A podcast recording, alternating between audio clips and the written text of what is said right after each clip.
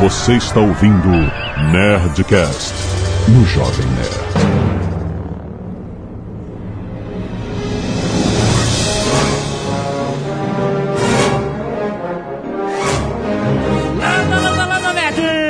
Alexandre do Jovem Nerd. Porra, sério, buraco de minhoca é feio, cara. Wormhole é muito mais maneiro. Aqui é Burrand e depois eu volto no tempo pra essa piadinha melhor. Aqui é Eduardo Spoiler, eu tô voltando no tempo gravando esse Nerdcast porque eu me lembro claramente do dia, da hora e das circunstâncias que a gente gravou o Nerdcast 20 e agora estamos gravando um novo sobre o mesmo assunto, maneiro. Aqui é o Caio Gomes e espero que dê tempo de falar de tanta viagem. Aqui é o Rafael e a única coisa capaz de gerar 1.21 gigawatts é um raio. Aqui é a Zagal e eu queria voltar no tempo pra dar uma lição numa pessoa. Muito bem, nerds! Nós estamos aqui com os nossos físicos de carteirinha para falar sobre viagem no tempo. Só que dessa vez nós vamos abordar as teorias científicas. Será que é possível viajar no tempo? E se um dia é possível, significa que podemos estar tendo a experiência de viagem no tempo agora. Porque se alguém no futuro possível viajou. Vocês já sabem, né? Ih, caramba! Ih, travou tudo! Ah, Irei! Canelada! Canelada!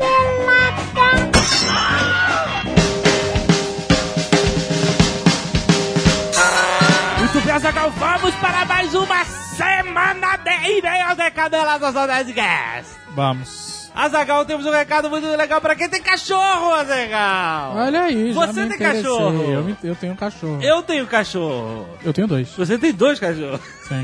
Exatamente, Azagal. Uma startup carioca. Olha aí. Muito legal, chamada Dogbox, Azagal. Olha aí. Dogbox, o que que é Dogbox? Pra quem tem cachorro e gosta de paparicar o seu cachorro. É um modelo de negócios de assinatura de produtos, certo? Fale mais sobre isso. Fale... Fale-me mais sobre isso. É o seguinte, presta atenção. Você faz uma assinatura de uma caixa de surpresa de produtos para o seu cachorro e ela vem todo mês na sua casa. Então, com certeza, você tem que preencher algum tipo de ficha. Sim, exato. É muito maneiro porque não é uma caixa genérica, é uma caixa para o seu cachorro. Porque você vai lá no site, quando você faz seu cadastro, você faz um, um quiz para determinar que tipo de cachorro você tem. Se é cachorro grande, médio, pequeno, macho, fêmea e até a personalidade do seu cachorro, se ele é brincalhão, se ele é mais quieto, etc. E os caras adequam produtos novos que são produtos de higiene, brinquedos de cachorro, aqueles snacks, aqueles, né, biscoitinhos de cachorro, ossinho, aquele negócio em forma de bacon, é, Bolinha de textura. Exatamente, uma lei tortura que faz fui! Mas, Como é que tu- faz a bolinha? mas tudo adequado ao seu cachorro. É legal porque você às vezes não precisa ficar indo na pet shop pra você. Ah, o que, que eu vou comprar? E tá- Cara, eu nunca vou na pet shop, sério. Porra, é um saco Eu ir na nunca pet vou. shop, né? A senhora vai né, de vez em quando, ah, eu fui na pet shop, comprei um brinquedo novo. E o pobre meu cachorro tem o mesmo brinquedo há, há séculos, porque eu não vou na pet shop. E agora que eu vou ganhar a caixinha do Dog Box, vai ser muito maneiro. Você vai lá, você pode fazer o teste da caixa experimental, que você ganha uma caixa só, paga só uma caixa. Certo. Ou você pode fazer um plano trimestral ou semestral, que são relativamente mais baratos do que você comprar uma só. Fora o fato de você ter que ir numa pet shop, às vezes ter que estacionar, pagar estacionamento. é, Exato, exato. arará, Aquela coisa toda. né? É, Aquele exato. cheiro de pet shop. Qual é o estilo de pet shop? É cheiro de perfume ordinário. É verdade, é verdade. Porque normalmente a pet shop dá banho em cachorro. Eles botam Dá. um perfume muito forte no cachorro pra sobreviver à nhaca do cachorro. Fica impregnado aquele perfume, né? E aí fica aquele cheiro esquisito de É. pet shop, né? Bom, eles têm uma comunidade muito ativa no Facebook que fala sobre ter cachorro e mil coisas sobre cachorro e tal. Bem legal, tem o link aí no post. E se você quer conhecer, vai lá em www.dogbox.com.br Simples, fácil, vai lá dar esse presente pro teu cachorro. Certo? Muito Certo. bom. Tarde de autógrafos, Azagal vai rolar semana que vem. Vai acontecer aqui em Curitiba, dia 12 de outubro de 2012. exatamente, vai ser na livraria Arte e Letra. Excelente, onde foi a do protocolo Blue Hand Alienígenas. Exatamente. Quem foi já sabe onde é. Fica ali na Alameda Presidente Tal Nine, número 130. Quem foi Presidente Tal Nine? Fica, pra quem conhece Curitiba, o que é um ponto de referência, na rua de trás do Shopping Cristal. É fácil. Você tem um link aí no post com mais informações. Vamos estar lá nós, equipe Família Jovem Nerd, Abufobia, Harold Android Stricker e fiquei sabendo que não só um, como talvez mais de um convidado surpresa. Olha só! Cara, É. vai ser uma mega festa. Qual é o horário? Vai acontecer... Repetindo, pra quem não prestou atenção, no dia 12 de outubro de 2012, entre 1 e 5 da tarde. Excelente. Vamos estar lá autografando, conversando com o pessoal, vendendo exemplares, quem quiser comprar na hora. Sim, importante. A gente vai ter maquininha de cartão lá? Não, bem Ah, lembrado. tem que Então ser. leve dinheirinho trocado, ajude o jovem nerd. Vai ser só em dinheiro, presta atenção, hein? Isso, se levar cartão de crédito, você vai poder comprar na livraria. É. Mas não os nossos livros. Não porque os nós nossos livros. só aceitamos dinheiro, nós somos que nem a máfia. certo? Certo. Então apareçam todos lá, vai ser maneiríssimo. Muito bom! Se você não quiser ver os recados dos últimos Nerdcasts, você pode pular para... 18 minutos e 35 parsecs. Vamos lá, Slave Roboto separando muitos e-mails, muitos elogios do último Nerdcast. Algumas reclamações. Dez caras não gostaram aqui, ó. 10 pessoas da nova Deram geração. unlike. onde a carapuça serviu em algum momento. Pelos e-mails, pelo menos, que eu vi. Aqui, olha, sete nerds curitibanos informam que Daniele, que mandou o e-mail no último Nerdcast, é sim mulher e é organizadora dos eventos do Skynet de Curitiba. Eu não lembro o que que foi isso. A gente ficou meio na Na dúvida. dúvida. Tenho certeza que agora ela vai lá na parada me confrontar. Assim, Tá. Não, merda. Excelente. Tem um, tem um nerd que falou que vai viajar quatro horas de não, carro não, não. pra pedir pra você desbloquear ele no Twitter, Azaghal. Me, eu desbloquear não vai acontecer. Se você vai lá só pra isso, desiste, cara. Se você for lá pegar autógrafo da bufobia, do Harold, até eu, beleza. Mas eu não vou desbloquear. Se você foi bloqueado, você errou. tá bom. E se você não foi educado, eu vou te educar. Tritonés informam que o nome correto do suco de saco é Mupi. Whatever. Lembrei do Mupi. É bem Oito né? ruim. nerds informam que a moda do pants on the ground, aquela calça arriada, Exato. vem da prisão. Olha aí. Os detentos que estavam dispostos a relações sexuais com outros detentos deixavam a cueca ou a parte do traseiro à mostra. Olha só! Parabéns pra você que aderiu a essa moda sem saber o que estava fazendo. Essa é a mensagem que você passa, meu querido. É. Exatamente. Outros nomes pra sacolé que a galera mandou aqui.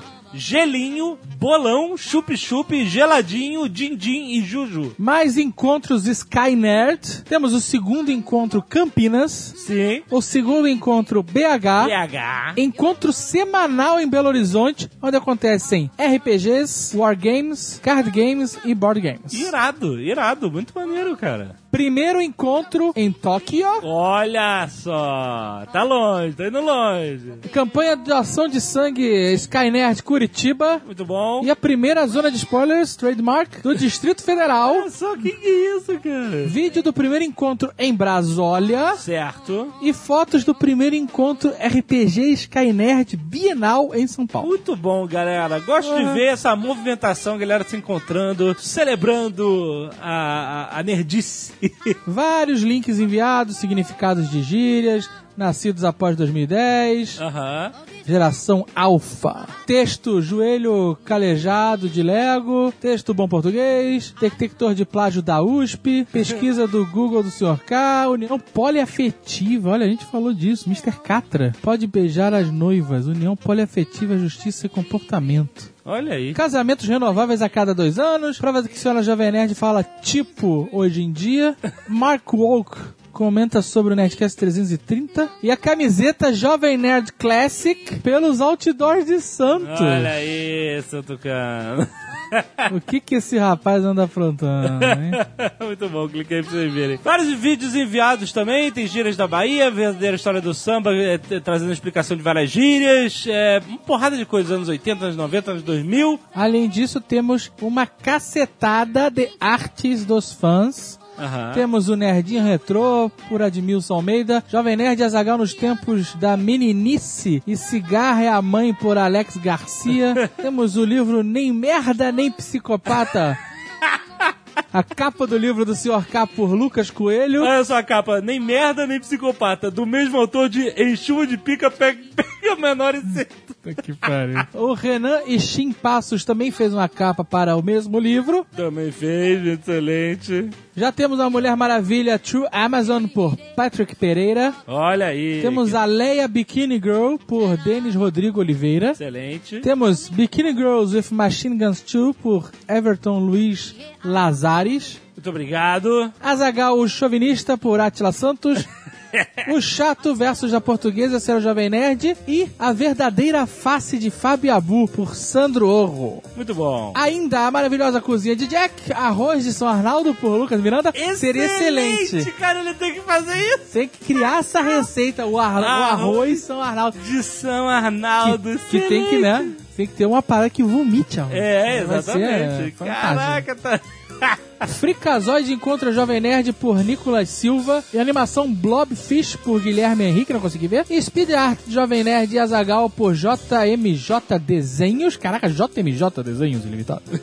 Jovem Nerd Pixel Art Minecraft por Sérgio Moraes. Minecraft, muito bom. E Nerdinho Goiano por José Augusto Rodrigues. Muito obrigado pelas artes dos fãs sempre na Sky Nerd, galera, sempre mandem. Tem também os contos na Sky Nerd. Nenhum Homem Está Acima da Lei, pelo Daniel Rossi, de novo, escrevendo. E o Diário de Rafael Almodova, por Gustavo Martins. Galera que quer conhecer contos, tem contos sendo publicados na Sky Nerd. Fico muito feliz com isso. Excelente. Certo? Primeiro e-mail, Bruno Fagundes de Souza, 21 anos, inspetor de alunos, São Paulo SP. Olha aí. Gostaria de deixar apenas três citações interessantíssimas sobre o assunto de conflito de gerações. Nossa juventude adora luxo. É mal educada, caçou da autoridade e não tem o menor respeito pelos mais velhos. Os filhos de hoje são os verdadeiros tiranos. Eles não se levantam quando um idoso entra, respondem aos seus pais e simplesmente são maus. Essa citação é de Sócrates. Em 400 anos antes de Cristo, cara. Olha aí, você que já ia mandar um e-mail reclamando. Olha só, cara, conflito de gerações é a mesma merda há séculos, cara. Outra citação: não tenho mais esperança nenhuma no futuro do nosso país. Se a juventude de hoje tomar o poder de amanhã, é porque a juventude é insuportável, desenfreada e simplesmente horrível. Exildo, 720 a.C.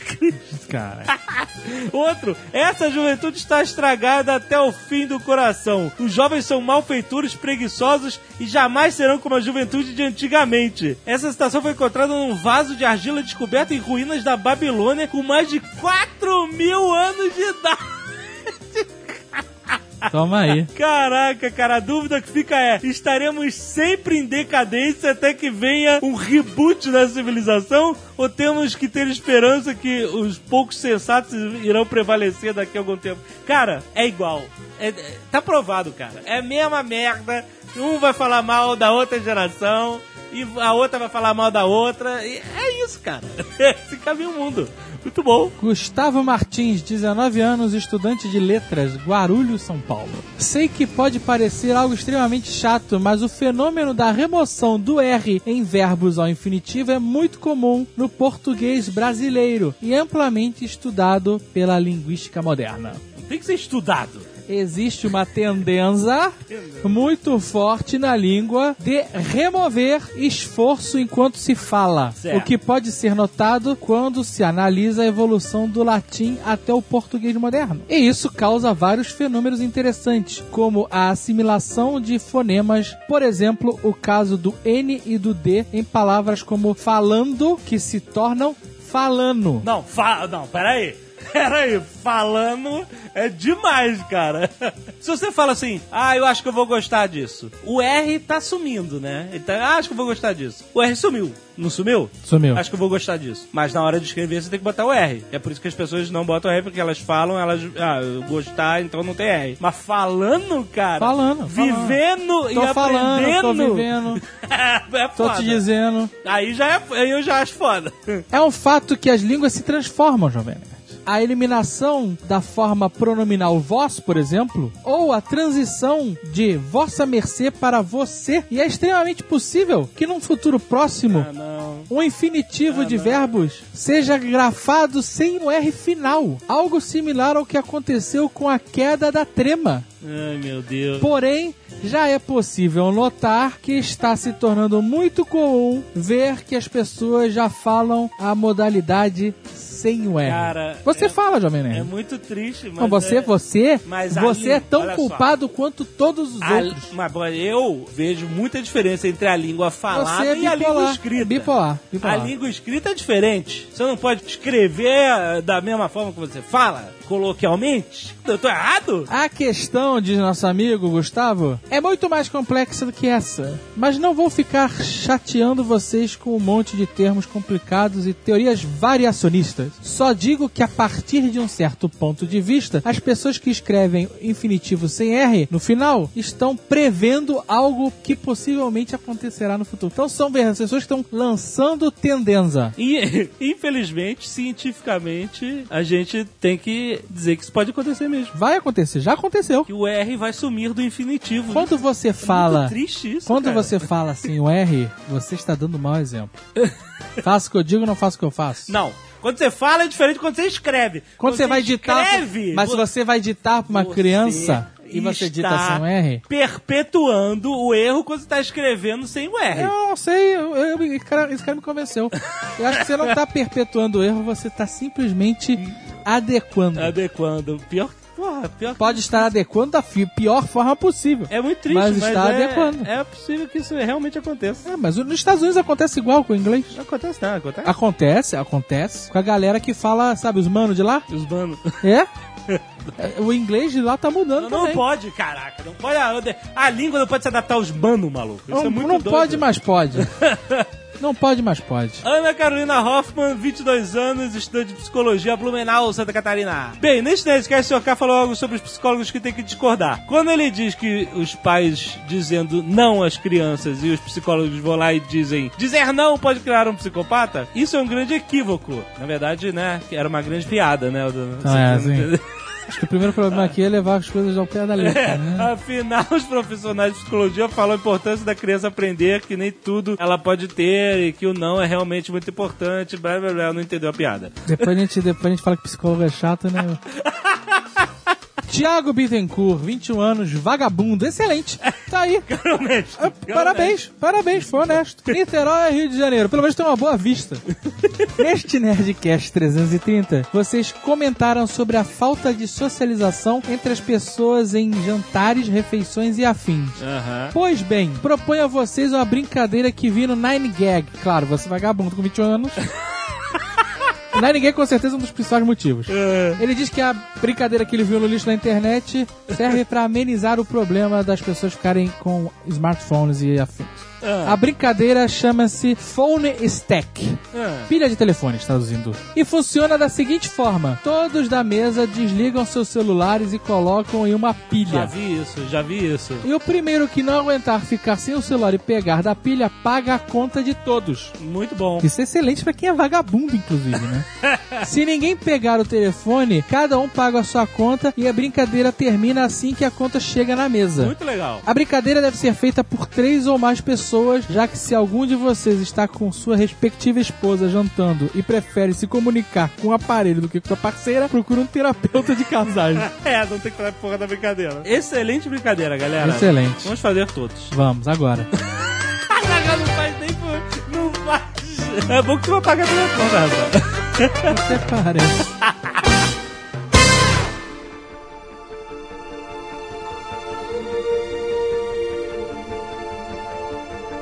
Como é que a gente começa falando sobre a ciência da viagem no tempo? Tipo, o quanto viagem é um, um físico, um profissional falar sobre viagem no tempo? Cara, por incrível que pareça, houve ciência séria feita sobre esse assunto já faz um tempo, já acho que desde a década de 60. Os físicos estudam física do espaço-tempo, como o espaço-tempo se comporta, e naturalmente a questão de que se é possível voltar no tempo surge nesse contexto e, e tem pesquisa bastante séria feita sobre o assunto, por incrível que Se pareça. eu não me engano, o primeiro cara que levantou essa bola, posso estar falando besteira, agora vocês me corrijam, foi o Einstein, não foi? Naquela teoria da relatividade dele, que a gente até falou no outro Nerdcast, não foi? Sobre que você podia avançar no tempo tempo, mas não podia voltar na velocidade da luz. Não tem uma parada dessa? É, na relatividade geral, né? Viagem no tempo. Isso. Você pode até na relatividade restrita ou especial, como o pessoal fala por aí, falar de viagem no tempo em uma direção, pro futuro, basicamente. Sim. Então, Isso, sim. quem assistiu o Planeta dos Macacos, spoiler alert agora, Ah, não, pelo amor de Deus.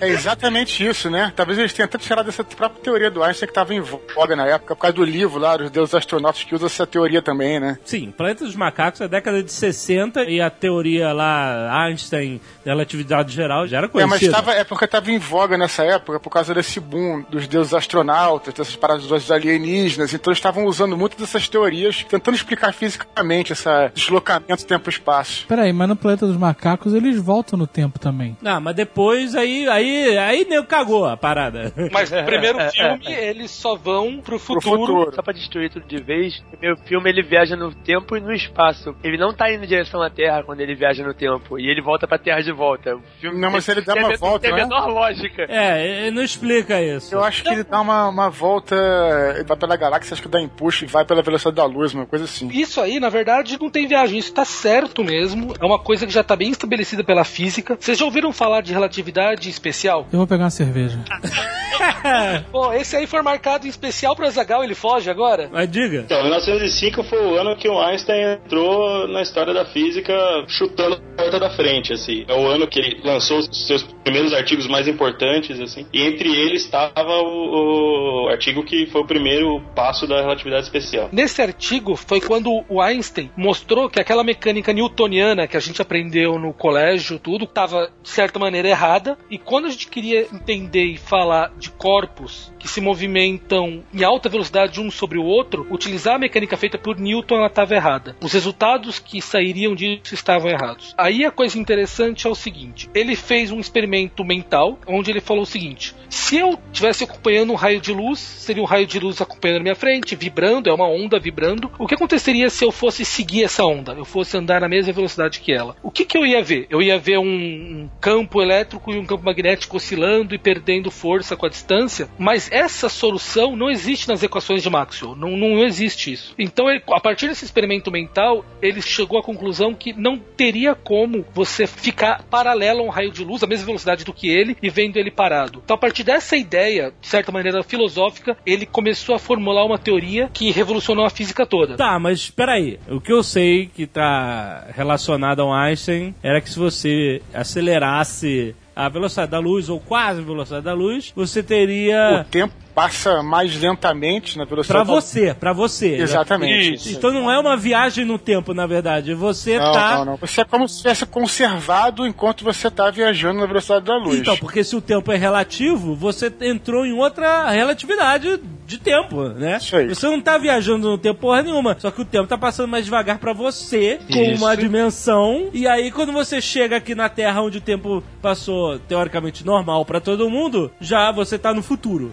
Quer dizer, Então, você viajou pro futuro. Pra você, né? Na Terra o tempo passou normal. E é por isso que você não pode voltar. Porque você. Você não tá viajando. De fato, você não tá abrindo um portal e viajando no tempo. Você tá simplesmente tendo uma experiência relativa de tempo diferente da Terra. Mas você, de certa maneira, como a gente vê no Planeta dos Macacos, ele fez uma viagem e foi parar no futuro, né? É. É uma maneira de você fazer uma viagem onde você pode visitar o futuro no tempo de vida ainda, né? A diferença principal entre essa noção de viagem no tempo e, e a noção de viagem no tempo de você entrar numa máquina e sair no futuro é que é uma viagem contínua. Você não saltou de um instante no tempo para outro instante no tempo, né? Você fez uma viagem contínua ao longo do tempo, só que o tempo que passou para você não é o mesmo tempo que passou para as outras pessoas que estavam aqui na Terra. Qual é o princípio físico disso? Isso é a teoria só. Não. Não? Sempre um cuidado só dizer a palavra teoria. Para um cientista, ser uma teoria é o máximo que a coisa pode ser, né? Uma teoria é uma proposição matemática que me dá respostas mensuráveis e elas podem ser testadas e foram testadas e batem com a realidade. Nesse caso seria mais uma hipótese, né? Na Não, a te- nomenclatura. Não é nem isso. A teoria da relatividade é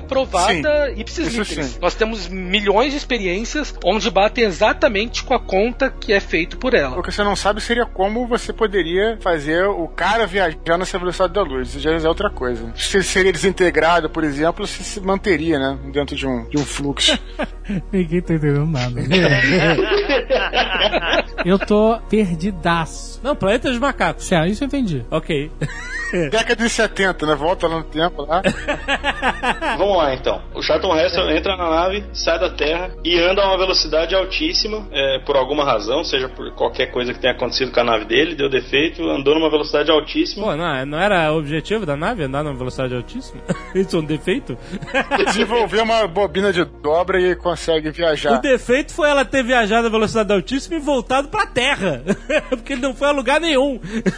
Bom, o que, que aconteceu aí quando ele voltou pra Terra? A questão é que a taxa com que o tempo passa, ela não é a mesma pra todo mundo. Mas a gente tem evidências empíricas já de que isso é fato? Sim, sim. Na verdade, até pouco tempo atrás, a teoria da relatividade especial era a teoria física com maior grau de precisão de comprovação experimental. Certo. Você mede consequências dessa teoria, né, consequências empíricas que você pode medir no laboratório, com precisões absurdas de dezenas de casos decimais, assim, de, de- de precisão. Entendi. Inclusive, o fato em si de que o tempo passa de forma diferente em, em diferentes rece- referenciais já foi diretamente testado. Você pega um relógio atômico, que é a forma mais precisa que a gente tem de medir tempo, Certo. bota ele num avião e deixa ele andando a vel- uma velocidade relativamente alta. É uma velocidade ainda muito baixa perto da velocidade da luz, mas é uma velocidade relativamente alta. Certo. E você compara ele com um relógio atômico aqui parado em cima da superfície da Terra e você consegue medir a diferença que só essa velocidade do avião já é capaz de, de empilhar. Caraca, cara, isso é bizarro. Porque eu já ouvi falar que os satélites têm esse, essa correção de tempo, né? Porque eles estão em órbita da Terra em uma velocidade altíssima. Exatamente. é. E eles têm que ter essa correção de tempo, porque o tempo no satélite passa mais devagar do que aqui.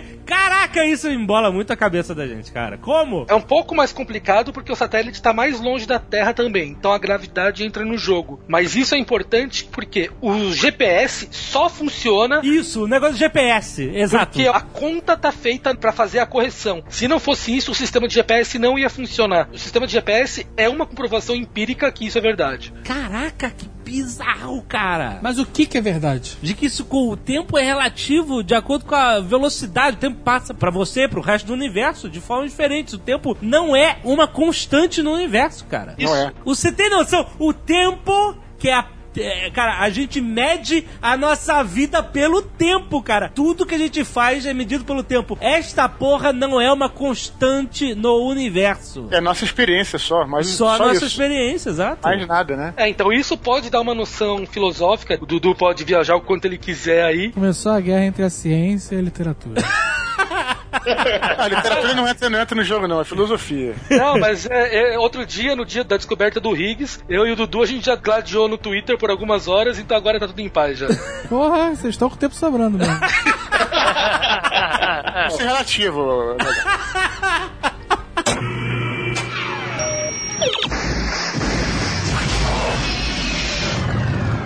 não só o tempo não é a mesma coisa em todos os referenciais, né, para todos os observadores, mas a definição do que que é simultâneo, do que que acontece ao mesmo tempo, também não é. Coisas que acontecem ao mesmo tempo para você, em outro referencial, pode acontecer uma depois da outra, ou, ou a outra depois da uma. O fato de que duas coisas aconteceram ao mesmo tempo para você não, não significa que todas as pessoas vão enxergar essas duas coisas iguais, é, também acontecendo ao mesmo tempo. O que me abre um parêntese. Isso eu já vi acontecer. Você já viu? Já. O quê? Eu vi isso outro dia e a gente tava no avião, maluco. Ah. Na minha tela eu tava assistindo Avenida Brasil. Puta! Sabia! Eu sabia! E na minha tela a novela tava mais adiantada que na tela do Jovem Nerd que também tava assistindo. Ah, Olha só, a sua vida no Brasil tava adiantada, você tava pegando, tinha 300 canais de todas as emissoras locais que a Azul pega daquela Hum. porra. E aí a gente tava em canais diferentes de emissoras com delay, cara. Isso aí acontece na minha casa entre a TV do quarto e a TV da sala. Exato, é, não tem nada a ver com essa porra de filme. Mas olha só, eu lembro que eu vi uma história, eu acho que é o Ashton que falou, que se você pegar dois irmãos gêmeos e um deles trabalhar como guarda de trânsito, Ah. parado o dia inteiro apitando esquina, e o outro for um piloto de avião, ele dizia que o guarda de trânsito envelheceria mais rápido do que o piloto de avião. É isso tem a ver? É exatamente isso que aconteceu aqui. O piloto de avião vai ficar andando no avião com a velocidade bem mais alta. Pra ele, o tempo vai ser mais devagar do que o que do guarda de trânsito. Tá, ok, mas vamos ser práticos, isso é uma coisa imperceptível em casas microdecimais que, né, pra gente é Depende, se imperceptível. o cara for piloto de Concorde, talvez nem tanto, hein? Sério, pra gente é Se o cara for piloto daquele dragster, imperceptível. Caraca. sabe? Tre- Porra, é, é rápido, maluco. Mas olha só, existe uma- um cálculo de qual é a proporção de velocidade para quanto tempo passa mais devagar pra você? Não. Sim, existe. É uma fórmula até muito simples, na verdade, não tem nada de complicado, é uma divisão com uma raiz e ela relaciona qual que é a velocidade, qual que é a porcentagem da velocidade da luz que você está comparado com a outra pessoa para poder fazer essa, essa diferença. Ah, então beleza. Então vamos ser práticos aqui e dizer qual é a proporção. Caraca, sabe o que eu percebi agora? Ah, Que o Flash e o Mercúrio são os únicos heróis que não precisam envelhecer. é, é, é, É. ok. Se eles ficarem correndo muito, eles vão. Eles ficam o tempo inteiro, o, o que eles fazem. É o que eles fazem. Isso significa que o Pernalonga e o Mickey Mouse são os velocistas do caralho, né? Porra, então o desenho do coiote do Papaléguas, o Papaléguas É um bebê aí, é uma criança e o coiote é um velho já. Ah. desenho quase pedófilo esse aí, né? Qual é a conta? Se você estiver andando a 100 mil quilômetros por hora, que é uma velocidade impensável, é, Não é impensável. É pensável, outro dia cheguei a 233. Não, olha só, o ônibus espacial ele, ele fica a órbita da Terra a 30 mil km por hora, então não é impensável. não, é, é uma velocidade assim, tipo, digamos, 100 mil é três vezes mais rápido do que é, a, a máquina mais rápida que a gente já fez. Certo, ok. E ainda assim a diferença ia ser uma parte em, em, em 1, 2, 3, 4, 5, 6, 100 milhões. Peraí, peraí, então, vamos ser práticos. Tá, peraí. Se eu viajar à velocidade da luz durante um dia, Se você via- viajar exatamente a velocidade da luz, é, a ideia é que o tempo não vai passar pra você. não vai passar, vai passar um. Então, peraí, não vai passar um dia pra mim? Não, não. Não, Não vai passar? Não vai passar. Então a Peraí, gente só peraí, pode peraí. viajar pro passado, é isso? Peraí, peraí, peraí. Então não é viagem no tempo, é paragem no tempo. Tá Paragem do tempo. Peraí, olha só, presta atenção. Não é possível viajar à velocidade da luz, mas se você pudesse viajar à velocidade da luz, a ideia é que o tempo que vai passar pra mim normalmente, pra você não vai passar, você vai ter exatamente a mesma aparência que você tem agora, mesmo depois de ter passado um milhão de anos Não, pra mim. calma, calma, calma, calma, não. Para. Olha só, vamos falar uma hora. É exatamente o tempo pra eu ver um episódio de Game of Thrones na minha nave, beleza? Então eu peguei a minha nave, eu cliquei lá no, no Hyperspace. Então, pra todos os efeitos, estou viajando à velocidade da luz. Eu pego o meu DVD e eu boto lá, Game of Thrones. Aí eu vejo episódio de putaria, aquela coisa e tal. Tô viajando à velocidade da luz. Quando acaba o episódio, eu paro de viajar à velocidade da luz. Viajei uma hora. Ok. O que, que aconteceu? Se você estiver viajando a 99% da velocidade da luz, vai ter passado exatamente uma hora pra você, Certo. mas pra mim vai ter passado em torno de 7 horas. Ah, então tá aí. É 1 pra 7? É isso? É, se for 99%, depende da sua velocidade. Porque se for 100. Se fosse 100%, É. Se fosse possível, Se fosse possível, Então tá? vamos fingir que é, vamos fingir que é, vamos ser legais. teria passado o tempo infinito. Toda a história do universo teria passado. e você teria passado uma hora. Eu teria visto Game of Thrones e quando acabou o Game of Thrones, o universo acabou? É isso? É isso. Puta que pariu!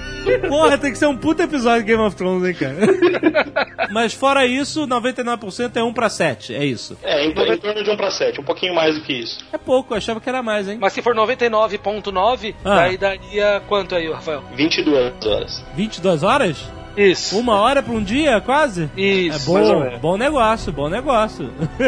E se for 99,99, quase 3 dias. Caraca, e cresce tanto assim? A progressão geométrica, né? Caraca. É porque imagina só, se chegar a 100% é infinito, então é dali ele tem que cada vez que se aumentar um pouquinho vai agora a diferença aumentar absurdamente mais agora. Ou seja, quando o Han Solo fala que a Millennium Falcon Ah, não, a Milena Falco não viaja a velocidade da luz, é ponto 4, não é? Ponto 5 além da velocidade da luz. Além da velocidade da luz, então, É. no primeiro hyperspace, quando eles saíssem, acabou o universo.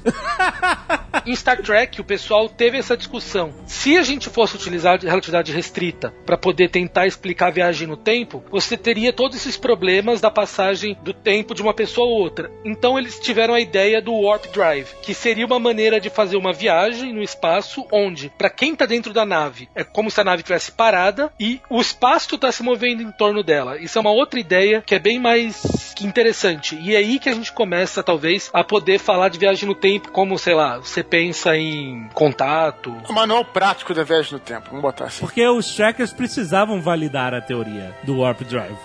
Senão não teria graça. Porque, olha só, até, até esse momento que a gente falou, a gente botou um carinha numa nave e botou essa nave pra andar no espaço. Só isso que a gente fez. A gente viu que, com esse carinha andando no espaço, muito rápido, pra ele e pra outra pessoa que fica na Terra, pro irmão gêmeo dele, guarda de trânsito, o tempo vai passar de maneiras diferentes. Isso aí foi o que deu origem à radioatividade especial. Então é Planeta dos Macacos. O cara deu uma volta no espaço, voltou, Maniacs to Blew It Up. Foi isso que aconteceu até agora. Daí, em 1915, o Einstein estava querendo resolver a seguinte questão: se eu coloco agora a gravidade na brincadeira, o que, que vai acontecer? Fica mais grave a coisa, né? Fábio. É. Tá, tamo aí, tamo aí pra isso, meu amigo. O que acontece? Quando você começa a falar da gravidade, o problema se torna muito mais difícil de se tratar. As equações se tornam muito mais complicadas. Então, para poder resolver, o Einstein pensou na seguinte maneira: vamos colocar o nosso guarda de trânsito agora dentro de um foguete. Daí o foguete está descendo na Terra, está descendo, está descendo, está descendo, e ele está desacelerando cada vez mais quando ele está chegando na Terra. Ele está desacelerando de uma maneira que ele, para ele, o peso dele se mantém igual ao da Terra. Na hora que ele vai desacelerando, ele para bem perto da Terra. E se ele tiver de janelas fechadas, ele não vai perceber se o foguete parou de acelerar ou tá parado só com a gravidade atuando nele. Um exemplo melhor ainda: quando você tá no elevador, ele dá aquela acelerada para cima, você sente o peso no seu pé, Sim. como se você tivesse mais pesado. Sim. Então imagina agora que você tá no espaço, sem planeta nenhum em volta, e um elevador muito doido e alguém te puxa. Se alguém puxar um elevador subindo a 10 metros por segundo e você estiver fechado nesse elevador, você não pode diferenciar se você tá sendo acelerado ou na Terra É, Porque não tem referência, né? não tem referência e o que o Einstein pressupôs para escrever a teoria era que uma aceleração ou a gravidade não existe um experimento que possa diferenciar você está sendo acelerado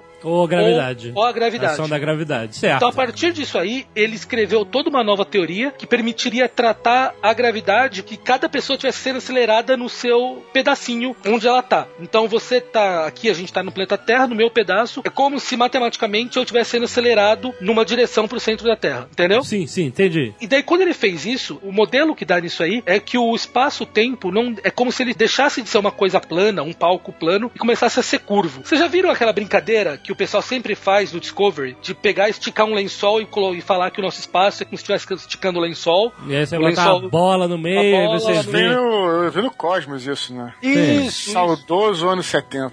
Isso. A relatividade restrita é como se o espaço tivesse, esse lençol tivesse esticado e se alguém colocou a bola ali no meio, agora ele vai ser todo curvo, todo cheio de buracos. Então o nosso espaço-tempo, quando ele tem a gravidade, ele passa a ter esses buracões aí nele. Agora se eu jogar uma bolinha nela, ela vai girar em torno do peso. Sim. O Sagan fez isso na série Cosmos, né? O universo se torna muito mais interessante. Ele tem buracos, ele deixa de ser plano e ele passa a ser Sim. muito mais é, interessante, porque ele não vai ser uma coisa só bobinha. Ele é acidentado, vai. É Ele- acidente- Obrigado, obrigado. Essa é, a pala- essa é a palavra. Certo. O que os caras de Star Trek eles falaram? Vão imaginar agora que, em vez de eu fazer a minha nave andar muito rápido nesse lençol, ela vai ter um motor que vai dobrar o lençol na frente dela. Sim, sim. Ele passa um pouquinho, depois estica um lençol atrás dele. Isso, isso Então, mesmo. dessa maneira, em vez da nave ter que andar pelo espaço, você coloca a tua nave em cima do lençol, dobra ela um monte, anda um pouquinho, tem lençol, estica o lençol atrás dele. A nave andou com uma velocidade baixíssima pra ela, em torno dela andou com uma velocidade baixíssima, mas como ela dobrou o lençol na frente dela e esticou atrás, Sim. na espaço de lençol ela andou uma distância absurda. É por isso que a partir da série da nova geração, quando a nave entra no Warp Speed, você vê a nave esticando. E efeitos especiais, né? Porque Mas ele é baseado nessa teoria, pra você dizer que do seu referencial, a nave parece que está esticando, porque ela está atravessando um monte de dobras de espaço-tempo, e então no seu referencial, que você tá parado, você vê, parece que ela ela, sabe, daquela esticada e sumiu. Aí que a coisa fica legal, porque a relatividade geral, o que, que ela é? O nosso espaço-tempo deixa de ser um palco que a gente não interage mais com ele, e utilizando agora a gravidade, a gente pode interagir com o espaço. Star Trek é isso. A nave, ela tem um campo em torno dela que tá colhendo o espaço na frente dela e esticando atrás. E dessa maneira, o Gene Roddenberry, ele imaginou uma maneira de fazer que a nave andasse pelo espaço-tempo sem andar em altas velocidades e por isso sem cair nos problemas da relatividade De- da restrita. relatividade. Muito bom. Excelente solução para um seriado barato.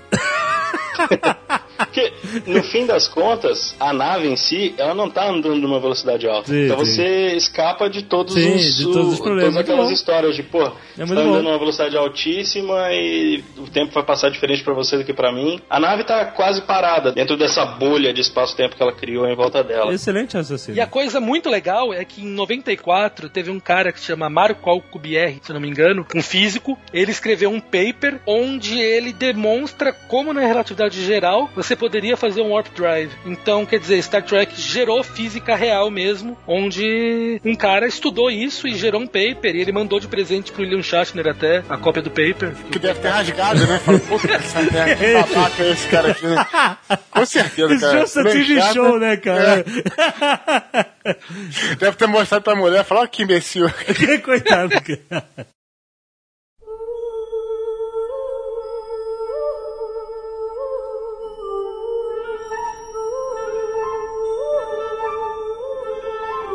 Nós falamos da viagem no tempo agora, da relatividade restrita, especial, qualquer coisa. Porque a gente tá exemplificando que o cara viajou, na verdade, o tempo passou diferente pra ele e tal. E aí, pra nós, parece que o cara veio, viajou no tempo, foi para o futuro, né? Isso. Não, pra nós não, pra ele, pro viajante parece que ele foi pro futuro. Isso. Mas essa viagem, ela não tem consequências no espaço-tempo. Porque é o cara que se ausentou durante bastante tempo e voltou. A única diferença é que ele permanece jovem. Isso, isso. Perfeito. Agora vamos falar da viagem no tempo, da teoria mais complexa que envolve consequências, ou seja, a viagem para o passado. A viagem do passado para o futuro não tem consequências Por que, que não tem consequências? do nosso ponto de vista, não tem consequência. Se você some agora e você volta daqui a 50 anos, você simplesmente sumiu e voltou daqui a 50 anos. Você não vai alterar o- nada da história como a gente conhece. Peraí, se você não deveria estar lá, você está alterando. Mas se você viajou, você não existe, não deveria estar lá. Eu deveria.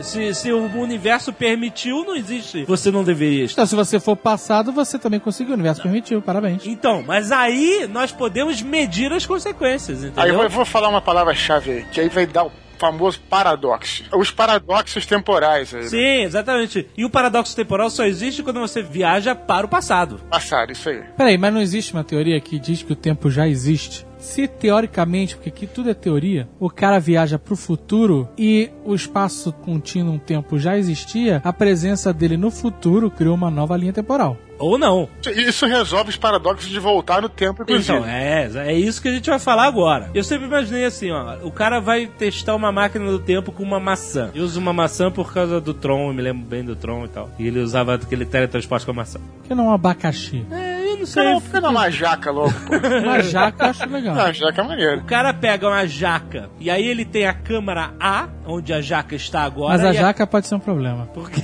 Se a jaca explodir, ela vai grudar tudo, mano.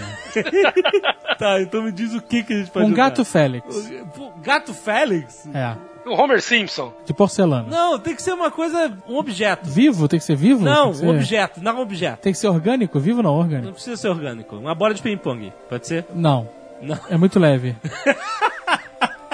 A bola de futebol, pronto. Ah. Ou um protocolo Blue Hands alienígena. Isso é boa. Tá bom, vamos pegar o, O livro. Independência ou Mortos e fechou a história, pode ser? É, a gente pega o Independência ou Mortos e aí coloca lá na câmera A. Não, não, melhor. Ah, meu Deus do céu. Um action figure do John Locke. Tá bom, tá bom. A gente pega o action figure, coloca lá na câmera A da minha máquina do tempo imaginária. Tipo mosca? Tipo. Tipo mosca, então tem uma câmera A e câmera B, certo? Certo. E a gente vai transportar o John Locke no tempo e no espaço da câmera A pra câmera B, A certo? gente vai transportar o action figure do John Locke. Não confunda as pessoas. O action figure do John Locke. Se eu vou mandar ele um minuto pro futuro, vai acontecer exatamente o que acontece no De Volta ao Futuro, né? Pra que isso? Pra quê? Pra Sério. testar um na- minuto, um minuto. Um minuto, porque é um, Um minuto ninguém faz diferença, Não. nem o Jack Bauer. Tá bom, um minuto. Não, mas eu vou mandar um minuto. Manda 24 horas, pelo menos. Não, um minuto. Presta atenção, porque um minuto significa que todo mundo tá lá na sala esperando o resultado, certo? É, mas o pessoal não pode esperar um dia. Essa Não. equipe também tá escrota. Vou explicar, ó, presta atenção. Vou mandar um minuto pro futuro. Aí o que, que vai acontecer? Acionam a máquina, o John Locke, o action figure do John Locke some, e aí a gente espera um minuto com ele lá desaparecido, e aí, pum, aparece o, o John Locke lá na câmara B um minuto depois. Viajou um minuto no futuro, certo? Sim. Não, não, não, não entendi.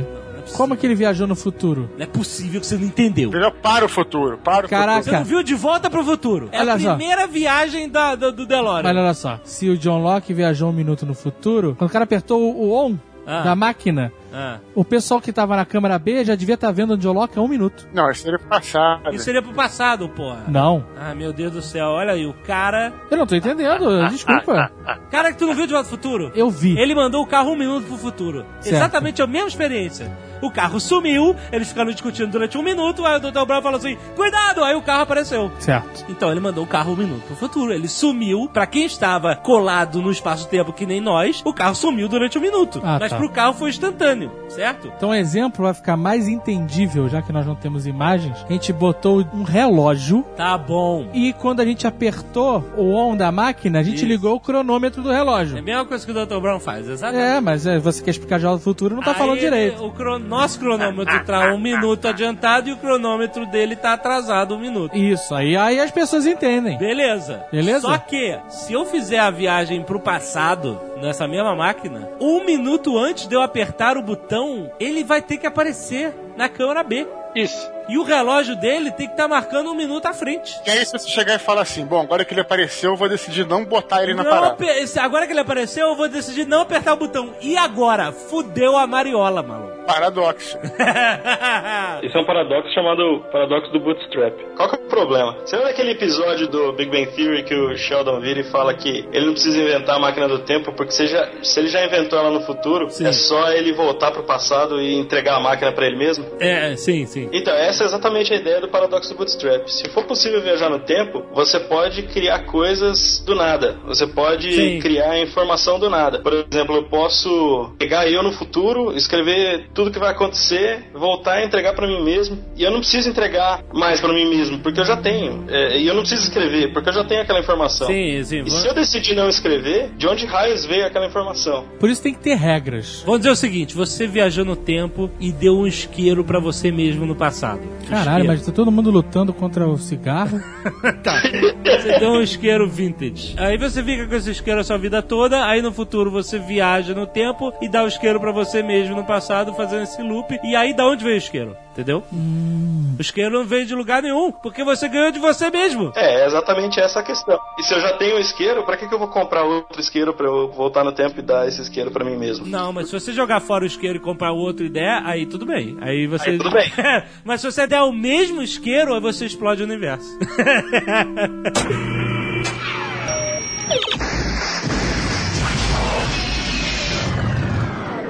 Por acaso, essa é a teoria do Planeta dos Macacos mesmo, da série dos anos 70, né? Dos anos 60 e 70. Porque Ah. começou com aquilo, depois eles voltaram, ao longo dos filmes, eles voltaram no tempo pra Terra, antes da Terra ser destruída, né? Pela Revolução dos No Macacos. segundo filme já. É, eu não me lembro qual, qual No deles. E segundo aí, filme eles causam, eles causam um problema quando os dois macacos voltam pro tempo com um macaco inteligente. E aí o macaco inteligente, na verdade, que é filho dos macacos que são inteligentes no futuro, ele é introduzido dentro de uma jaula normal de macacos e ele que dá início ao planeta dos macacos. Então a história se E fecha aí? em si mesma. Você fecha. E aí de onde raios veio o macaco inteligente, né? Então, Exatamente, o macaco inteligente veio do mundo onde os macacos se desenvolveram inteligentes, e aí ele voltou no tempo, e ele foi a causa da inteligência dos macacos, e pronto, isso é um paradoxo bootstrap. Tem duas maneiras de se resolver isso, né? Primeiro é, supondo que tudo tá ligado com alguma coisa de destino, por exemplo. Nada pode mudar. Alguma coisa vai acontecer que você vai ter que colocar o relógio dentro da máquina. Ou sei lá o que dentro da máquina. Outra teoria, por exemplo, é você entender que você cria universos paralelos. Ou seja, é, você não vai colocar o relógio na máquina, mas ele não vai aparecer no futuro. Ele vai é, virar uma outra linha do tempo onde esse relógio foi mandado para lá. Não na linha correta que você tá, entendeu? E- Isso, você sabe da onde veio essa ideia de linhas paralelas do espaço-tempo, tudo Calma, isso? calma aí, tá ficando confuso. Peraí, olha só, A presta gente atenção. primeiro tá falando de um processo é, em loop que Isso. acaba que a gente não sabe o que, que aconteceu. Sim. Eu vi um episódio do Futurama em que eles viajam pro passado e o Fry transa com a avó e ele é avô dele mesmo. É, exatamente. É mais ou menos isso. Exatamente isso. Mas e aí? Então, Eu não tô entendendo. Mas calma, então existe uma solução pra isso. O que que você não tá entendendo, Zagal? Como é que o Fire foi pegar a voz dele mesmo? É.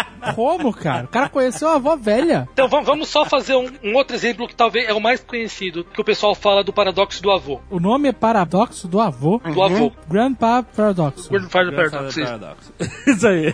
Você viajou pro passado, através da sua máquina do tempo, chegou e matou o seu avô. Matou o seu avô. Antes Caralho, dele por conceber quê? a você. Porque o cara é um Foi badass. sem querer, foi sem querer. Cara, Sem é um querer. badass. Você matou o seu avô antes dele conceber você. Isso é importante. Não, seu avô não concebeu você, senão ele seria seu pai. Isso é o mais importante. É, pa- co- participou, né? Participou da concepção. Ou seja. Caraca, que nojo, Jovem Nerd. Que nojo. Ué, Tá mas, caindo a máscara, hein, Jovem Nerd? ué, Ah, mas ué, que que eu. O Antes, seu avô, Olha só. você tá me dizendo que o seu avô Antes de participou da sua concepção? ué, todo homem e mulher participou da concepção. Não, não, não, não. Sem, sem o. Todo Ué, homem não, é mulher. não, não. Todo. Não, não, não, não, não, não, não. Esse é o jovem nerd. Como assim? O que eu falei de errado? O seu avô participou da sua concepção. No momento da concepção, ele estava lá. Ah, me fazendo o quê? Você não sabe o que é concepção, não? É, no caso do- daqui que a gente tá falando é quando o óvulo encontra o espermatozoide. Então, então o avô estava lá. O seu avô tava lá O seu também. fazendo. Não, meu não. Eu sei que meu pai estava, meu avô eu garanto que não. Como assim, seu pai? Por que, que meu avô? Sua concepção não, da concepção do pai. Caraca, você é muito esquisito, A cara. concepção do pai, não. a- Caraca, é que o que cara é isso? pulou uma geração aí. Cada família tem suas loucuras. E agora que eu entendi. é. Não, da concepção do seu pai, caraca. Que cara estranho. A gente não conhece ninguém. 10 anos, 10 anos de sociedade. Eu não esperava Eu me por essa. confundi, é- Que é da porra, concepção do seu puta pai. merda. Puta que Vocês estão muito modernos.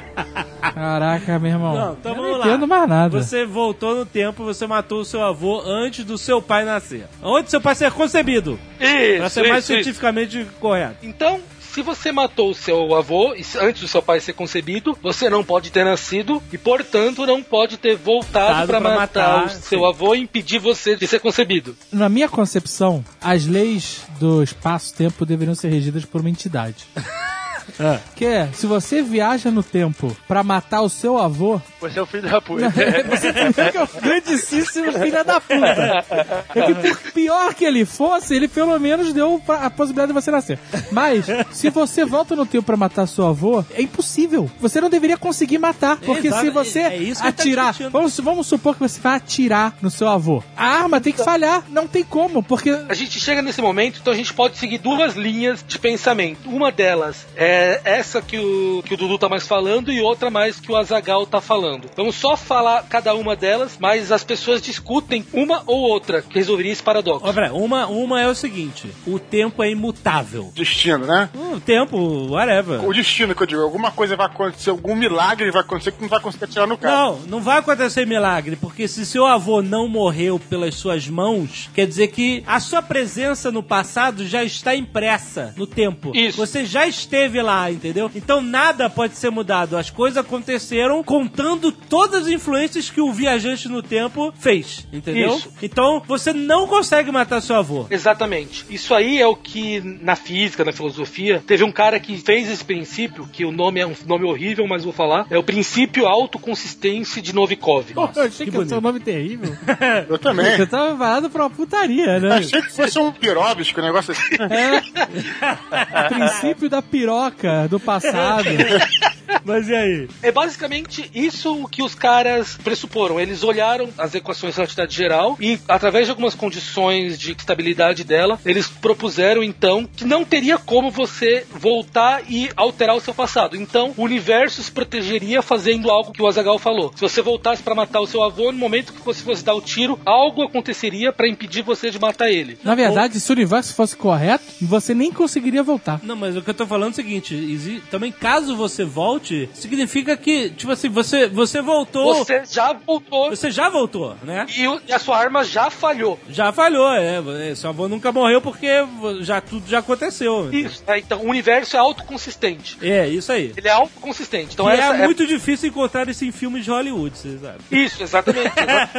então essa é uma ideia, assim, que o universo ele se protege, é como se existisse uma, uma grande agência de proteção à cronologia. Ah, legal, isso, hein? Dá um bom filme. Mas não... E Boa. Não, mas olha só, na minha concepção não existe, eh, entre aspas, agência de proteção à Claro que cronologia, existe. Porque tudo já ocorreu. Não, existe, existe. Tá bom. Eu vou Tudo bem. sempre que eu falo de viagem no tempo, eu cito o maravilhoso seriado Voyagers, Claro, porra. em que aquele pirata de coletinho e o Wally viajam no tempo pra corrigir os erros históricos. Deus histórias, ok. Eles são, né? Um né? Omni, lembra do Omni? Omni, Omni, exato. Que tava quebrado, inclusive. Omnicron. Não, não é Omnicron, é Omnitrix.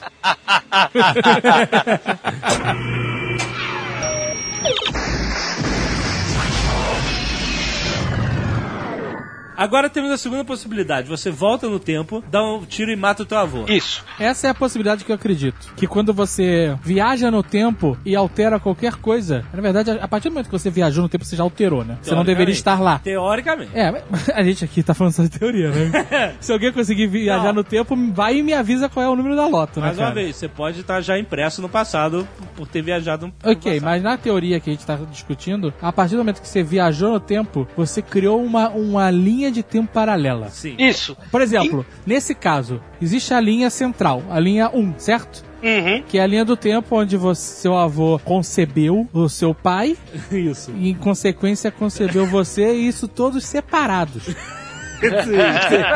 Não vamos dar o exemplo da família do Jovem Nerd, porque vai complicar muito a cabeça da galera.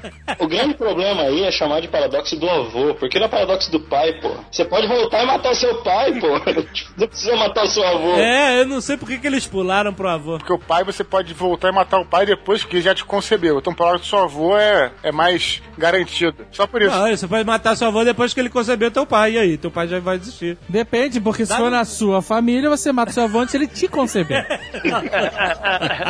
Mas olha só, então tem lá, linha 1, você viajou no tempo e aí você matou seu avô. Isso. Na linha 2, que cria-se nesse momento, você deixa de existir a partir do momento que seu avô morreu. Então no futuro de onde você teria vindo, você não existe mais. Mas não pode, você não pode vir porque você não Você, existe. mas aí que tá. Você veio da linha 1 para a linha 2. Então. E a partir de agora você passa a viver novamente a linha 2 e você deixa de existir na linha 1. Deixa eu desistir na linha 1, ok. Não, tudo bem, perfeito, perfeito. Você da linha 2, você matou e deixou de existir porque você matou ele. A linha 2 ela só passa a existir quando há uma mudança na linha 1. Não, na verdade, você não vai nascer na linha 2, onde você está agora. Mas você permanece existindo porque você veio da linha 1. Olha É só, Isso. você nasceu na linha 1, beleza? Isso. Aí você viveu 20 anos na linha 1. Isso. Aí você falou: "Vou voltar no tempo e matar meu avô". Isso. aos 20 anos. Aí você chega na linha 2 com 20 anos de idade, fisicamente, Tá mas bom. você chega antes do seu nascimento. Isso. E mata o seu avô. A partir desse momento, você não vai mais nascer na linha 2, Dois. porque o seu avô morreu e não concebeu seu pai. Certo. Consequentemente, seu pai também não vai nascer. E você vai deixar de existir na linha 1, já que seu avô morreu. Não, na linha 2. Mas, pera, não. Na linha 1 ele existe. Calma, é confuso, mas vocês vão entender. Você viajou no tempo pra linha 1 e matou seu avô na linha 1. Aí- Ah. Só que quando seu avô morreu, você é transportado pra linha 2. Mas antes você estava considerando que só a própria viagem já criava a linha 2. É porque essa é a parte mais complexa. Porque, teoricamente, quando você mata o seu avô, você... Então, ne- peraí. É confuso. Olha só, Só o fato de você estar lá já alterou o tempo. É Você confuso. fudeu a linha que você está. Você, na linha que você está agora, não vai mais nascer porque você acabou de matar teu avô. Então, eu já sei. É, a um linha 1 continua, a linha 1 continua. Ah, Eu já... Você é um eu- resquício da outra linha que não existe mais. É isso. Isso. mas que- O que acontece? Vamos lá de novo, hein? Você nasceu na linha 1, beleza, tudo direitinho, o avô abusava, mas chegou aos 20 anos, você cansei, volta no tempo, mata o avô antes do seu pai nascer, certo? Isso. Na linha 1, o que aconteceu? Quando você viajou no tempo, você desapareceu. Não, não, não. A Leão continua imutável. Não, mas você não está mais lá. Só existe mudança na linha 2. É como se você tivesse morrido aos 20 anos, desaparecido. É, Não. você desapareceu. Não, Não, calma. Presta Quando atenção. é, você viajar pro passado, você não vai mais voltar na linha 1. Isso, você já Isso. passa pra linha 2. A Você Leão passa continua. assim. pra linha 2, exatamente. Na linha 2, você não vai nascer, você já vai estar lá, Sim, com aí 20 tudo anos de idade, a partir daquele momento e vai envelhecer dali pra frente. Isso. A não ser que Isso. você dê um jeito de sair da linha 2. Mas você vai pra uma linha 3, mas você nunca mais vai voltar pra linha 1. É, Ah, se nunca você mais você volta. pode ir, olha só, você pode ir pro futuro da linha 2 ou fazer outra cagada e ir pra uma linha 3. Isso. Ou você pode ir pro futuro da linha 1. Aí Pode viajar pra linha 1 de volta, cara? Não pode. Jamais pode voltar pra linha 1. Pode sim. Não se, você- pode? se você for pro tempo no futuro da linha 1, depois que você saiu, você pode Não. estar na linha 1 normalmente. Se você voltou pro passado, você nunca mais vai voltar pra linha 1. Você alterou Mas o a passado, linha é mas só o porque você passado, voltou pro mas o passado que eu alterei é o passado da linha 2, não o passado da linha 1. Esse que é o ponto. Mas você não tem como voltar pra linha 1. Ah, mas aí é teoria, né, cara? Mas, na teoria que a gente tá levantando aqui, você só viaja no tempo. Você não viaja no espaço. O que acontece? O espaço se divide em outras linhas quando você faz merda. Não, não tem nada de espaço isso. Isso aí é só. Como não? tempo. Você tá numa linha 1 e viajou pra uma linha, uma outra realidade? É porque você tá imaginando como se fosse uma corda de. de- Mas, de- mas a realidade 1 não deixa de existir porque você não tá mais nela, ela tá lá ainda. Isso. É, isso. então, isso aí, isso. Sim, é. Posso- Então, se você tá na realidade 2, você agora pode viajar pra frente, e pra trás e na 2, mas você não pode voltar pra 1. Por que não? Você não pode pular pro lado? Não! Não, sério? Não, você Por que pode não? viajar no Não, tempo, você por- não tá viajando no Porque espaço. não existe. A linha, a linha 1 passou a ser a 2. A linha 1 não existe mais. Não, a linha 1 existe, mas você não pode voltar pra ela. Existe, Aí não que existe tá- pra você. Não existe pra você. Aí que tá, isso que eu tô falando. Você não tem mais acesso. Eu concordo com o Jovem Nerd, você não pode voltar pra linha 1. Você concorda comigo. Bom, já me perdi todo na bagunça aí que tá acontecendo. Isso que a gente tá falando é o que na física a gente chama de interpretações de muitos mundos. É assim, a gente pode fazer interpretações quando a gente estuda a mecânica quântica, porque a mecânica quântica, é, a gente falou no outro Nerdcast, cada ação tem diversos resultados possíveis. Por exemplo, eu tenho um átomo, esse meu átomo pode se dividir agora ou não se dividir. Uma maneira que as pessoas usaram para interpretar isso é que nessa escolha dele se dividir agora ou não, é como se surgissem dois universos, um onde ele se divide e outro onde ele não se divide. Certo. Então, a gente pode pegar essa interpretação da mecânica quântica e forçar a barra e trazer ela para essa conversa que a gente está tendo. Quer dizer, que o nosso viajante, filha da puta, que voltou e matou o avô, ele voltou e dividiu o espaço-tempo. Um continuou onde ele foi e outro onde ele veio e matou o avô. Certo. Agora, se ele fosse fazer outra ação, fosse viajar no tempo, ele está saindo de um universo onde o avô já está morto e ele vai para algum outro lugar. Então, quer dizer, essa informação de o avô já estava morto, ele vai viajar a partir daí. A do universo 1, o avô dele estava vivo, ele não pode voltar para lá. Exatamente. Então ele vai para uma outra linha que não é a 1. A 1 ele não tem acesso mais. Ele vai ter acesso a novas linhas que vão se dividir a partir da que ele está no momento. Mas peraí, o que acontece se ele chegar, matou o avô e criou a linha 2? E agora ele tá na linha 2. Aí ele fala assim: puta, mas que merda, eu matei meu avô, eu fiz uma cagada, por causa disso o mundo vai sofrer, o caraca e tal. Eu vou impedir essa merda, eu mesmo. Aí ele volta de novo, um pouco antes Aí outra linha. dele mesmo matar o avô. E ele mata ele mesmo. É, ele você criou uma vai criar linha 3. Ai. A linha 1, ele deixou de existir. A linha 2, continua indo, ele foi pra uma linha 3, onde ele mata ele próprio. E assim você vai dividindo novas linhas, cada uma delas tendo a sua história. Ele não altera ele próprio, ele altera uma cópia dele que anda em outra linha. Mas a minha pergunta é, se você encontrar com você mesmo, não dá uma merda? Nesse caso, não, porque é é você em outra O linha. negócio das linhas, ela acaba com todos os paradoxos. Então a linha é um Ctrl D. É um Ctrl D. Ctrl D. Exata. Quando você dá o Ctrl D, você copia e cola automaticamente. Só que ele faz um pouquinho pra cima no Photoshop. Eu não sabia disso, cara. Então isso resolve todos os paradoxos, os multi-universos. Porque qualquer parada que você faça, você tá criando uma outra linha temporal, um outro universo, outra porra toda. Então isso seria uma coisa sem paradoxo, só que é um pouco forçado, se você for pensar, né? É você meio que tá trapaceando no jogo. O universo estaria trapaceando se esse fosse a, a solução dele. Seria trapaceando? Ele não estaria só se adaptando? Você pode entender isso de uma forma mais simples se você também considerar que a cada decisão sua na vida você está criando uma linha do tempo diferente também, né? Também, sem essa- viajar no tempo, exatamente. tem essa, tem essa possibilidade também. Isso é novamente forçando um pouco a barra, não é o que a teoria diz, mas forçando um pouco a barra, é o que a interpretação de muitos mundos do Everett diz. A cada escolha quântica que é feita no sistema, ele se divide em várias linhas onde cada uma das possibilidades foi efetuada. Isso significa que a cada microsegundo são criados bilhões, trilhões incontáveis do universo. Isso. Porque as possibilidades são tão grandes. Tão grande não, Jovem Nerd, isso é infinito. é Infinitas, literalmente é, infinitas, é, exatamente. As possibilidades são infinitas e cada uma dessas infinitas possibilidades cria outras infinitas possibilidades. Então você tá falando de um, um número in- realmente infinito de, de universos criados a cada microsegundo. Mas olha só, quando você toma a decisão, você não elimina as outras variáveis? Nessa linha. Nessa linha, mas as outras, nas outras linhas, elas estão existindo, teoricamente. Ser um cientista teórico é muito maneiro, cara. Você pode falar o que você quiser, meu irmão. Alguém que prove essa merda pra você no futuro.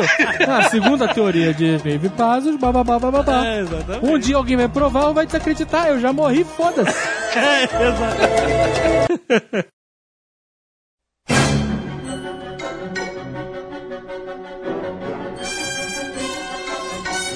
Eu quero analisar um evento de viagem no tempo do cinema. Vamos analisar o De Volta pro Futuro. Vamos lá. Mas Volta ao Futuro é comédia, então pode tudo. Pronto, o Jovem Nerd já analisou.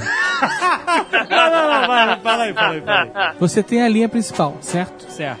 Linha A. Sim. Aí, o Marty McFly voltou no tempo e pediu o pai de ser atropelado. Nesse momento, ele criou uma linha B, certo? Certo. Nessa linha B, ele e os irmãos estavam desaparecendo. Isso aí. Que É, porque o pai não ia mais se apaixonar pela mãe e, isso aí. consequentemente, ele não ia nascer. Nesse caso em específico, ele não era uma cópia, mas ele permanecia sendo ele mesmo. Sendo, é. a- a- existe uma linha guia no De Volta ao Futuro. E não é aquele primeiro caso que a gente falou, onde o universo se autocorrige e impede É. as coisas de acontecerem. Senão seria aquela teoria nossa: os pais dele não se apaixonam, ele não nasce, mas ele tá aí porque ele é um resquício da linha temporal antiga. Então, nessa teoria, talvez ele continue tendo a existência dele independente de onde ele esteja. E ela Sim. pode ser ameaçada. Não, mas. e- Não e- faz sentido isso? Não, é porque no De Volta ao Futuro a liberdade do roteiro é que existe uma linha mestra e se você atrapalhar a linha mestra, você pode sumir, entendeu? Então não tem linhas paralelas no De Volta ao Futuro. Não, não tem. Volta ao futuro é só você estragando a linha certa. Você tem uma linha e você vai acertando ela. É. No De Volta pro Futuro, quando o Biff cria aquele futuro alternativo e eles depois conseguem voltar no tempo e consertar aquilo, e, e o futuro existiu naquela mesma linha e depois de- deixou de existir. Exatamente. É, porque você vê as notícias de jornal mudam, essas coisas todas, por causa dessa liberdade do roteiro de que você tá mexendo na linha temporal mestra, entendeu? É como se fosse uma onda na linha, né? Que desceu e sobe É, de novo. o que, aliás, é o único o furo de roteiro maior do, do segundo filme, né? Que é o Que Bi. um furo, cara. Tem um furo, você sabe, né? Não. Assim, eu amo De Volta ao Futuro, mas tem um furo que eu posso fazer. Qual furo? Fala aí. O Biff volta pro passado, entrega o almanac pra ele mesmo e volta pro futuro da linha onde ele não é rico e devolve o DeLorean, entendeu? Mas aí ele começa a desaparecer. Ele começa a desaparecer porque essa é a solução, o ripple effect, né, que é o, o efeito de onda, que o- como se as alterações do tempo fossem se espalhando como uma onda, então ainda deu tempo dele voltar pro futuro. Tá, tudo bem, você pode até acabar com o furo do roteiro com um ripple effect, mas foi uma puta burrice dele voltar e entregar a porra do DeLorean na mão deles, né?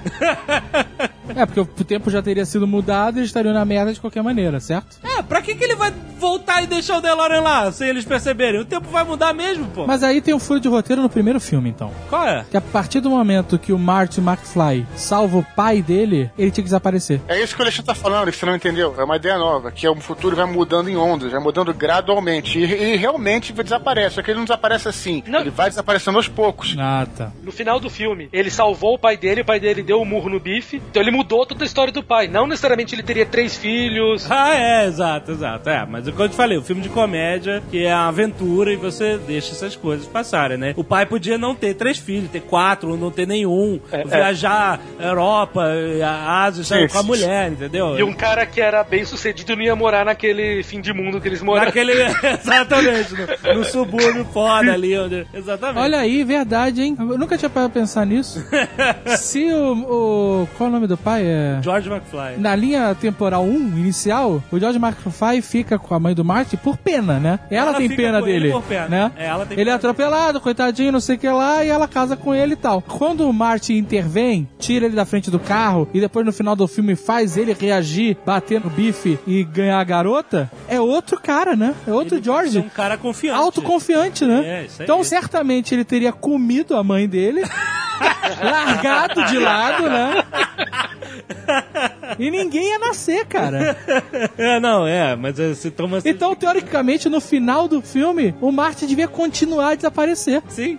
Isso, Com É. certeza. Mesmo tendo conseguido ajudar o pai e a mãe. isso. É isso aí, é isso aí. Olha só, seu Spielberg. Não, Robert Zemeckis, cara. Ah, exatamente.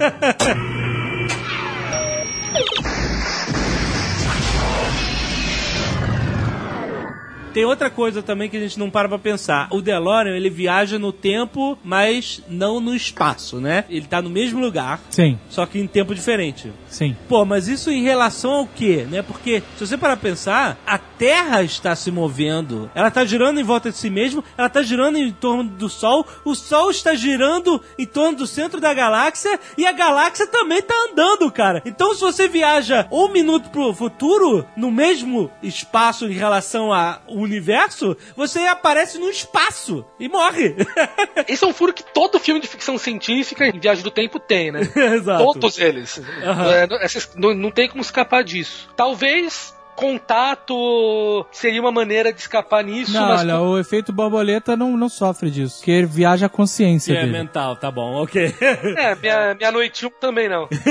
É, o, em algum lugar do passado também, não. É, mas eu tô falando da viagem física mesmo. Sim, né? sim, mas é, É, então, esse é um problema. Mas daí algo como o Deep Space Nine, onde você entra num buraco de minhoca e sai do outro lado, aí não tem problema, né? Porque Nesse o, não tem. o ponto de entrada e o ponto de saída tem um- uma posição Tem endereço. fixa no espaço, tem um endereço no tempo e um endereço no espaço também. Exato. Aliás, o buraco de minhoca puxa outra, outra da teoria, juntando lá com aquela do Einstein. E também junta com contato, o filme Contato. Sim, verdade. Isso que é, é um fato muito legal que onde a tá. ciência levou também, a ficção científica levou ao desenvolvimento da ciência. Porque, olha só, o buraco de minhoca, que também é teórico, não há comprovação da sua existência, certo? Isso. O wormhole é como se fosse um buraco no universo que leva a outro, outro lugar, Outro ponto. certo? Isso. Um atalho no universo, né? Perfeitamente. Pelo que eu li, os pensamentos teóricos sobre o wormhole é que é, ele pode existir durante milésimos de segundo e ele teria um tamanho microscópico e, e ele sumiria. E você não tem como prever. Como se fosse isso, né? Isso. Esse aí foram as primeiras ideias de wormhole que foram feitas já pelo Einstein lá em 1926, 1927, onde eles começaram a forçar soluções na realidade geral que permitiriam você ligar um ponto no universo ao outro e as consequências é que eles seriam muito rápidos e impossíveis de atravessar. Sim. Então assim ficou largado isso aí por décadas. Daí uma história bonitinha até, o Sagan, quando ele foi escrever Contato, ele queria que o filme, que o livro, desculpa, fosse cientificamente consistente. Ele ligou para um professor do MIT, desculpa, Caltech, o Kip Thorne, ele falou: "Cara, eu tô escrevendo um livro, eu queria fazer alguma maneira que permitisse as pessoas viajarem grandes distâncias no espaço, mas que fosse fisicamente possível". O Thorne falou: "Ih, rapaz, não sei nenhuma não". Aquilo ficou na cabeça e ele começou a, a tentar resolver um problema que permitisse fazer isso. Ele pegou as equações de Einstein, da relatividade geral, e falou: eu quero que ela tenha isso, isso, isso, isso, isso, isso, várias condições, quer dizer, que seja estável, que permita que uma pessoa atravesse sem ser esmagada pela força de gravidade sim. que ela não morra pela radiação, escreveu tudo isso aí. A partir daí ele deduziu uma solução que é a solução do buraco de minhoca do wormhole atravessável ou transponível, sei lá como é que é a tradução para português. deles. Transponível é mais, mais legal. Daí a partir disso foi o que ele usou no, no livro Contato e no filme, que é aquela máquina tal, spoiler alert de novo. Não, pelo amor de Deus. Ah, não, pelo amor de Deus. Já não viu o filme, mas é o dele. É, a máquina cria uma abertura do buraco de minhoca pra dar no destino final. É isso. Cada um viaja no tempo porque quer, né? cara? Tá bom. Mas e aí, diga. O filme e o livro eles usam uma solução que é, é factível fisicamente. Vamos imaginar que você pega uma folha de papel e uma formiguinha vai ter que atravessar andando pela folha de papel. Tu, tu, tu, ela vai andar pela toda aquela folha e demora maior tempo. Isso. Agora eu dobro essa folha e faço um buraco nela. Isso, ela atravessa o Ela buraco e... pode atravessar esse buraco e atravessar uma puta distância na folha rapidinho. Isso, isso aí, ou esse é o buraco de minhoca. Essa é a ideia do buraco de minhoca. Eu lembro daquele filme Event Horizon com Sam Neill, sabe? Que é bem, bem mais ou menos, sabe? Que Sei, sei, isso. e Ah, lembro, aí ele fala, fraquinho. qual é a melhor distância entre dois pontos? Aí os, aí os caras falam assim, ah, é uma linha reta ali. Não, a menor distância entre dois pontos é zero. É muito maneiro. E aí ele faz o buraco no papel e, e explica como é que funciona a nave, né? Exatamente. Então agora voltando ao início da nossa conversa de louco. Agora a gente pega, cria um buraco de minhoca de alguma maneira. Sim, Daí eu pego, coloco esse buraco de minhoca dentro de uma nave. sim. Faço essa nave dar uma volta no universo a velocidade muito alta. Do Einstein, isso. Ela volta ao ponto inicial onde ela saiu. Isso. O que, que vai acontecer entre as duas bocas do buraco de minhoca? Não, calma, calma, calma, calma, peraí, peraí. Você cria um buraco de minhoca, prende na nave uma ponta dele, Prende na nave? prende na nave. E vai rebocando. E aí o outro, outra borda dele você cria na Terra, no ano de 2012. Isso, e deixa parada aí. Vamos dizer que ela saia hoje, 2012, ela sai da Terra, uma boca do buraco tá aqui, na Terra. Isso, A nave parte, bum, a quase velocidade da luz com a outra borda do buraco. isso. Dá voltas, fica andando por Fica muito tempo. andando e tal, não sei o quê. E aí, quando o cara volta pra Terra, o tempo passou é, pra ele pouco, né? Tempo. E na Terra passou muito tempo. Perfeito. E agora você criou um túnel com uma entrada em 2050 e outra entrada em 2012, entendeu? Daí agora você pode ir pra 2050. E voltar pra 2012. Exatamente. Através do buraco de minhoca que a nave criou. Isso. Isso é bizarro. Então, o buraco de minhoca foi feito com uma solução de você fazer uma viagem espacial muito longa, mas utilizando a relatividade restrita, você pode com ele também criar uma máquina do tempo. E aí fudeu, porque você vai poder pegar gente do futuro, mandar pro passado e destruir toda a linha temporal. É, pode vir um exército, Aí, né, amor? Isso, isso prova que ou essa teoria é- não é válida, É, ou a exato. nossa teoria de destruição do tempo também não é válida. Porque senão alguém já teria voltado do futuro pra cá e já teria feito merda. É chamado paradoxo de Fermi. Hum. Quer dizer, se fosse possível voltar no tempo, a gente deveria ver viajantes espa- eh, temporais o tempo todo passando pela gente. Não, mas eles estão disfarçados, né, cara? Vem voando de roupa brilhante de neon, É. cara. Bota aquele óculos com o nariz do bigodinho. E todo mundo sabe que existem os time cops. e se a gente já está vivendo em uma linha alterada? Teoricamente, a gente, todo mundo vive em linha alterada, já que cada possibilidade gira um universo à parte, né? E se o cara já voltou no passado e já fez uma cagada que fez, por exemplo, tudo acontecer do jeito que aconteceu? Mas aí é uma preocupação que não nos cabe, né? É, não, não. É tipo assim, é que nem preocupação com a guerra atômica. Exato. Não nos cabe. Não. Aquela paranoia que todo mundo tinha nos anos 80 da guerra nuclear era uma paranoia infundada, você não podia fazer nada pra impedir. Nada. Se você não pode impedir, relaxa. Exatamente, uma boa, é uma boa filosofia. né? Então, se, ah, alguém viajou, será que já mudou o tempo, meu irmão? Relaxa.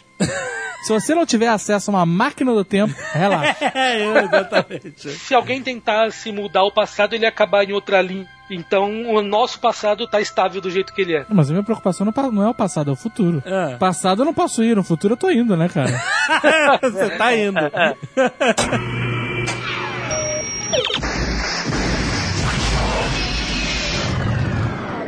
Quando o universo foi criado, a nossa teoria vigente, não é que junto com o universo, junto com a matéria, não foi criado também o espaço e o tempo?